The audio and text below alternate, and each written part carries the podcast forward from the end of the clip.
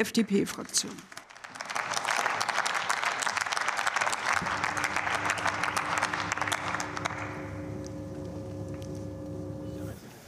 Sehr geehrte Frau Präsidentin, liebe Kolleginnen und Kollegen, liebe Sportfreunde.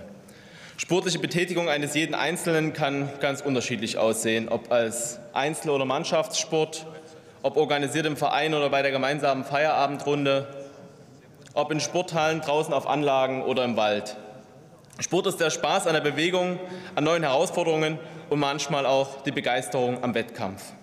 Sport in seiner ganzen Vielfalt und Faszination fördert Gesundheit, Wohlbefinden und Zusammenhalt. Er hat große Bedeutung für alle Generationen in unserem Land.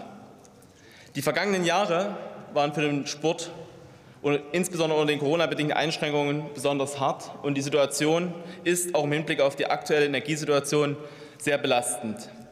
Mit den aktuellen Erkenntnissen, auch im Rückblick auf die vergangenen zweieinhalb Jahre, muss aber auch die Politik so ehrlich sein und sagen, viele der sportbezogenen Maßnahmen waren falsch und kontraproduktiv.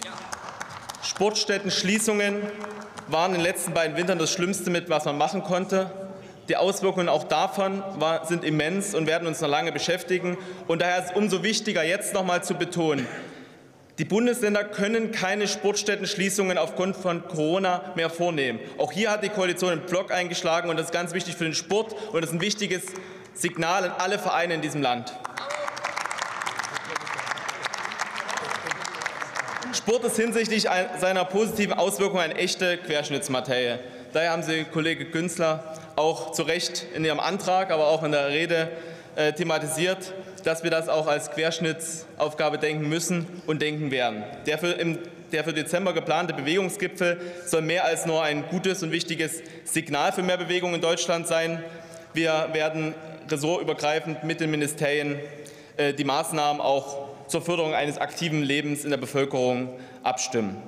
Aber Kollege Wollmann hat es auch zutreffend äh, gesagt, wir werden uns bereits nächste Woche als Sportausschuss gemeinsam mit dem, ähm, mit dem Gesundheitsausschuss austauschen. Und da freue ich mich auch schon auf den Austausch und auch auf die Expertise unseres gemeinsamen Sachverständigen Professor Wohlfahrt. Tragpfeiler einer vitalen Gesellschaft ist aber auch vor allem der organisierte Sport. Der organisierte Sport ist auch für mehr Bewegung in Deutschland starker Verbündeter. In jeder Gemeinde findet sich mindestens einer der 85.000 Sportvereine. Der lokale Sportverein ist Anlaufpunkt für nach Gemeinschaft und Bewegung suchende Menschen jeden Alters. Denn dass sich so viele Menschen unter den 23 Millionen Mitgliedern Sportvereinen sportlich betätigen können, liegt insbesondere aber auch an den Ehrenamtlichen vor Ort. Ob Trainer, Platzwart, Fahrer für Auswärtsspiele, Camporganisator oder in der Vorstandsarbeit, Sie alle machen den Vereinssport erst so richtig möglich. Ihnen, euch gilt es zu danken. Wir wissen als Koalition um, die, um den Wert des Ehrenamts auch dabei, verstehen es als gemeinsame Aufgabe, aber auch die Rahmenbedingungen im Ehrenamt zu verbessern, denn ihr bringt Deutschland erst richtig in Bewegung. Es gibt aber noch einen anderen großen Bereich, der in der Debatte um Sport und Bewegung oft zu kurz kommt und der auch insbesondere in den letzten Jahren besonders drangsaliert wurde.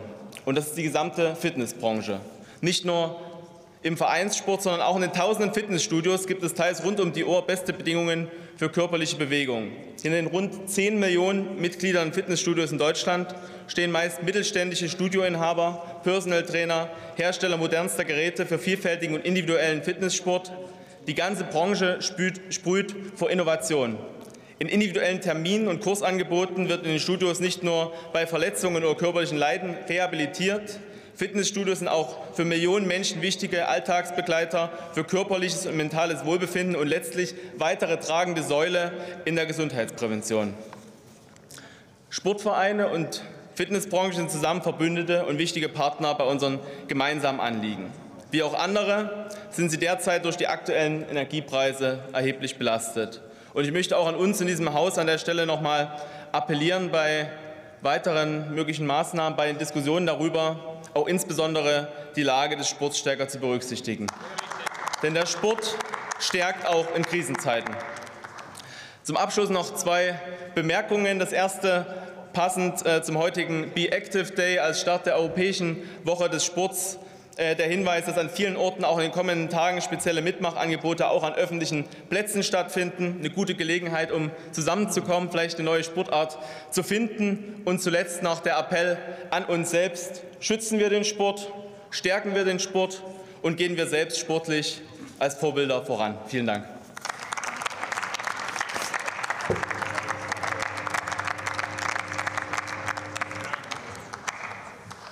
Das Wort hat Dr. André Hahn